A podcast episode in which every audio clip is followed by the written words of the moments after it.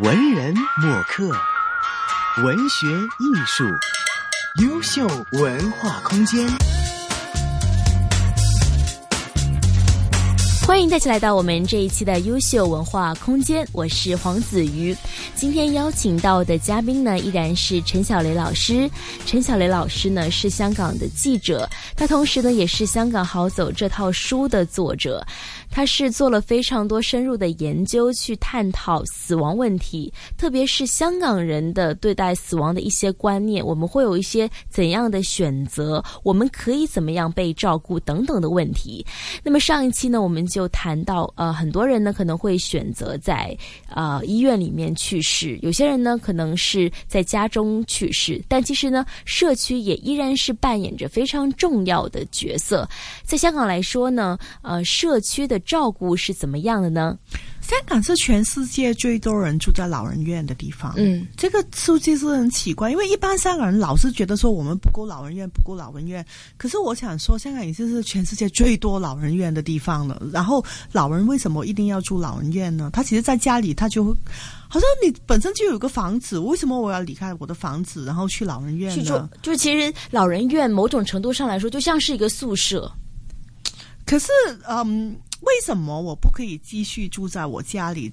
那显然就是你的社区的支还不住嘛。因为好像你在英国的话，就算我是一个独居的老人。你不单是有医生有护士可以上门，你还可以有那种照顾员，嗯，那种照顾员是可以二十四小时跟你住也 OK，只要你是临终那那那两个礼拜还是怎么样，他就会可以上来这样帮你去照顾。那你自己付钱也 OK，而且是政府，如果你可以有些条件是合符政府的那个，他可以免费派给你也 OK。嗯，所以，嗯。第一个就是你其实可以待在自自己的家里面，然后。去老人院这个概念，有的时候是以前啊，主要是以前是因为土地的问题，说好像人老了你就去老人院吧，就把空间留给孩子那样子，留给青年人。对，可是现在不是这样想，因为你想想看，其实香港六十岁的人有房子，那个比例是绝对比三十岁有房子的更多。嗯，青年人太难上楼了。对，而且以后其实青年人的数目也没有很多啊。嗯，那为什么还是一定要去老人院呢？有一些。东西是，我觉得有的时候是家里人他没有想象到他回家照顾是怎么样，他会想象说，如果他要把病人接回家里的话，他就要用那种很贵很贵的医院的病床，嗯，或者是他就会想象说照顾不了你哦。然后有一些情况是，他可能终于决定说好，我就把我的工作辞掉去照顾你。结果才第三天他就去世。有的时候临终的时间其实是很短的，只是短短两三个月而已的事情。可是有的时候就会马上想说，哇，他不可以待在家里，就宁愿把他送去那种私营的老人院。我觉得好残忍啊！而且去私人的老人院，嗯，如果他照顾好是 OK，可是有的时候他就是你马上就要给三个月的定金。他其实他这这方面有一个医生跟我说，有的时候可能是医生没有让。家家里的亲人知道说，其实照顾到底要怎么样去照顾，他觉得这个沟通不够。他看到有的病人，其实他们马上就把他送去私人的老人院，然后又给了三个月的定金，就钱又付了。可是他只是才一个月他就走了，或者是一个月以后他就马上要回到医院。然后其实临终现在超过。九十五 percent 的香港人还是在医院去世啊。嗯哼。那其实你最后还是回到医院的话，那你最后的时间为什么不在家里多一点跟家里人相处？可是我觉得这个不可以说只是靠家里人，一定要有上门的服服务。嗯嗯。就是医生护士这个支持，不然的话家里人也太累，因为你很难二十四小时照顾一个病人。香港需要的其实是更多的社区的支援，而不是一定是老人院。当然老人院也需要，因为。始终是有不同的需要了，嗯，可是不要觉得说所有人到老了，或者是到最后就一定要离开家里了。嗯，刚才我们谈了社区、家里还有医院，其实我觉得很多香港人是因为他们不知道应该怎么选择，很多人在香港，他们会对死亡很恐惧，他们有一种误解，他们觉得说，如果我可以把这个死亡的时间让它往后推的话，其实就是一种好处，所以他们是不知道应该怎么样去选择。我们也知道，现在开始慢慢的有很多种，就是关于死亡的一些选择，比方说你说的安乐死等等的这些的呃这些的选择。那香港人其实选择安乐死的多吗？哦，香港不合法，不合法，因为全世界只是有五个国家是合法而已啊。嗯，所以香港不可以选择安乐死啊。那所以，所以就是，如果是已经是一个晚期的病人，他到了就是临终的时候，他只能是自然死亡吗？嗯，他可以选择不同的治疗的方法啊。他可以是说我一定要斗斗斗，我一定要奋斗，一定要打仗那样子到最后的。也可以，就是他可以接受很多很多治疗，也可以，他可以接受舒缓治疗，也可以。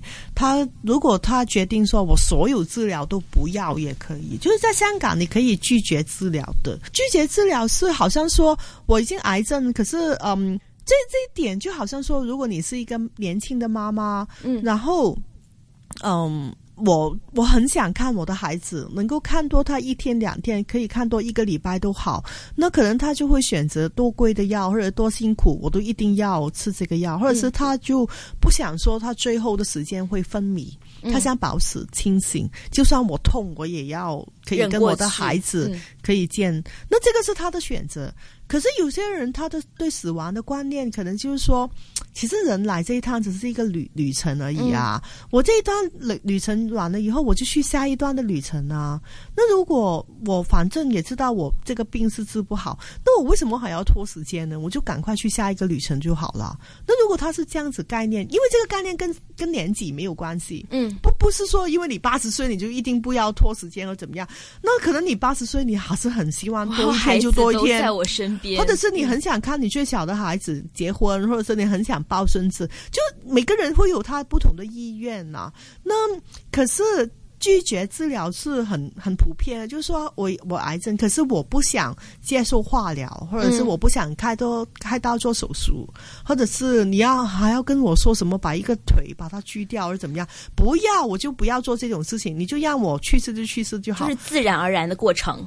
嗯，可是他也可以帮他止痛，也可以让他舒服一点的，就是那个自然的，也不是说什么都不做就可以让他舒服。那你这种也是拒绝治疗啊，或者是如果在香港，其实如果你瘫痪，或者是你一个很很重的病，你也可以拒绝用呼吸机，嗯，或者是当我不能够吃东西的时候，我就不要用闭闭胃喉的那种人工的道管去喂我食物，你就让我。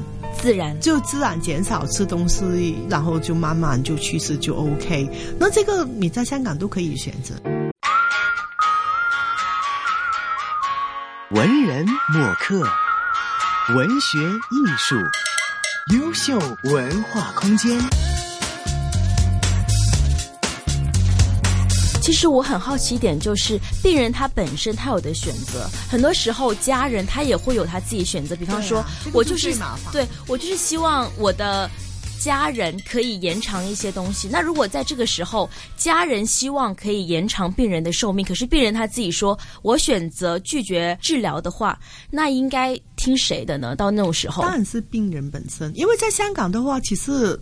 就是能够做决定的，应该是病人本身。嗯，医生应该是听病人的话，而不是他家里人的话。可是这个是一个文化的原因，就是说医生可能觉得说病人都会死掉，可是他的家里人以后就会去告他而去投诉，所以家就是医生可能就会听家里人的话，而不是去看病人本身的意愿。可是香港没有任何一个法律是授权。病人的家里人说他可以为我做决定。香港病人的自主权很高，他可以拒绝治疗，他可以他的意愿是应该比他的家人更高。可是问题是一个文化上没有实践出来，就看他会不会尊重啊，会不会尊重这一块也看每个家庭。有些家庭他会尊重。父母的看法，有的家庭就不会啊，所以这种事情就看每个家庭他怎么样了。那所以我现在好像我第三本书叫《平安子》，就是让你去设计你最后一层你有什么看法？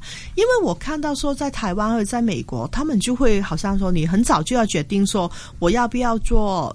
急救、心肺复苏法，哎，好难念。心肺复苏法，对你，你会不会做这种东西，或者是你到底要不要用呼吸机啊、呼吸机什么什么的那种东西？如果我做这种仪器去维持我的生命的话，我的条件是什么？嗯，我的原因是什么？如果我不做的话，我的原因是什么？如果我现在不能够做决定，我的原因是什么？因为我觉得你的想法其实是比你的决定更加重要，因为你到底到你最后的时候，你不知道你是什么情况，可是他们就可以从你不同的价值观里面去知道。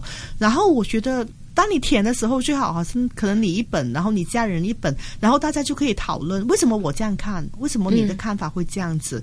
我就希望如果大家可以早一点讨论这个事情，最好是可以在家里在吃饭的时候大家谈，就不是要是个气氛很严肃的环境。对，就是如果你在医院，这个事情是谈不了的。如果你是在医院，你又不舍得他。我我们往往会看到一种情况，就是说，如果他有几个孩子，有一个孩子是一直在医院照顾的话，他会比较容易放手一点，因为他已经知道他已经经历了很多事情，就最后不要勉强嘛。可是，一些如果从外国回来的孩，就是他一直没有在父母身边，可是他突然间回来，或者他平常很少见他的，然后突然间他要做一个决定，他就会说：“当然要救了。”当然要长时间，觉得说怎么样都一定要把他生命维持下去。那你就会看到这个，其实他可能有内疚的成分，或者是对呀，就哎，反正这个事情就是那个时候他是思维非常的受主观的意志影响太大了，你没有想清楚。病的时候你很难做决定，所以为什么一直会建议说，最好就是没有事情的时候，大家就先。先看书，先了解，先讨论这一块了。嗯，刚才我们说到很多，其实我在就是看一些之前那些资料搜集的时候，你说呃，就是选择有很多。其实什么叫做预设医疗指示呢？嗯，就是说你在清醒的时候，嗯，应该是你做自己做决定，好像你要不要做这个手术，你要不要做什么什么治疗，不是医生说了算，而是你自己去做决定嘛。嗯，可是一次医疗指示就是说，当你昏迷的时候，那怎么样知道你的意愿呢？嗯，所以就应该在你清醒的时候，你就可能先写下来说，我有这样子这样子的决定，然后就以后你就要。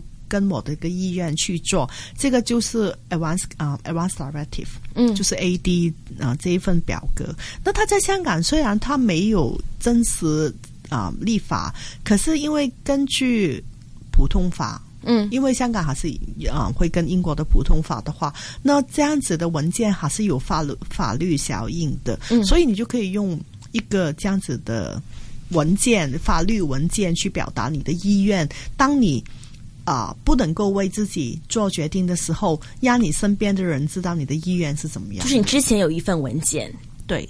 那这个预设照顾计划是给家里人的了吗？这一份，照顾计划的话是另外一种想法。嗯。因为你看到在美国或者是台湾，他们就会比较倾向用一个文件去表达你的意愿。嗯，可是有的人就会觉得说，你健康的时候，你当然的想法跟你真正病的会不一样哦。嗯哼，你二十岁的时候想说，哦，我有什么事，我马上就死掉就算了，你就马上这样 take take take take 就 take。可是真的到你八十岁的时候，可能你想法就不一样了。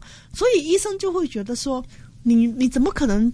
你预早做这个决定的话，好吗？你会不会不清楚呢？他会担心，对你价值观或者你想法有改变。所以在香港的话，他会比较想就是 advance care plan。care plan 的意思就是说，你整个照顾计划不光光是说你用不用呼吸机，而是说你要一个怎么样的照顾，谁去照顾你，或者是你要死了以后，你葬在哪里，你也可以说下去。就是那个照顾计划，它其实那个范围会比那个啊 advance directive。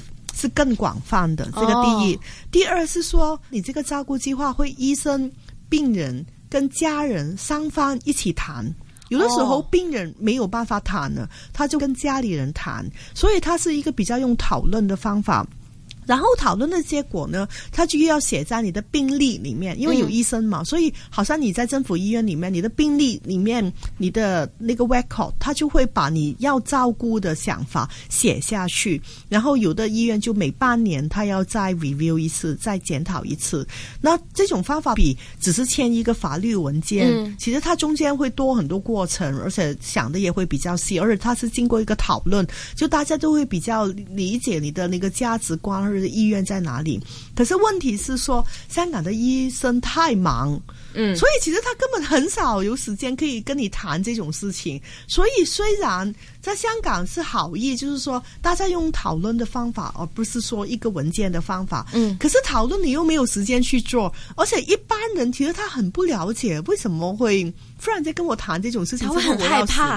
对对，就变成说时间或者是整个事情，我就觉得很不准备好去谈。那所以是。所以，如果你一个人做决定，其实你可以用 advance directive，就是刚才我说的这个文件预设医疗指示。对，用指示已经可以。可是，如果还照照顾计划的话，就一定要经过讨论。而且，照顾计划是主要从医生那边主动跟你谈，嗯，他觉得你适合谈，他才会跟。这个会在什么时候要跟你谈呢？啊，我就会看到在香港培育。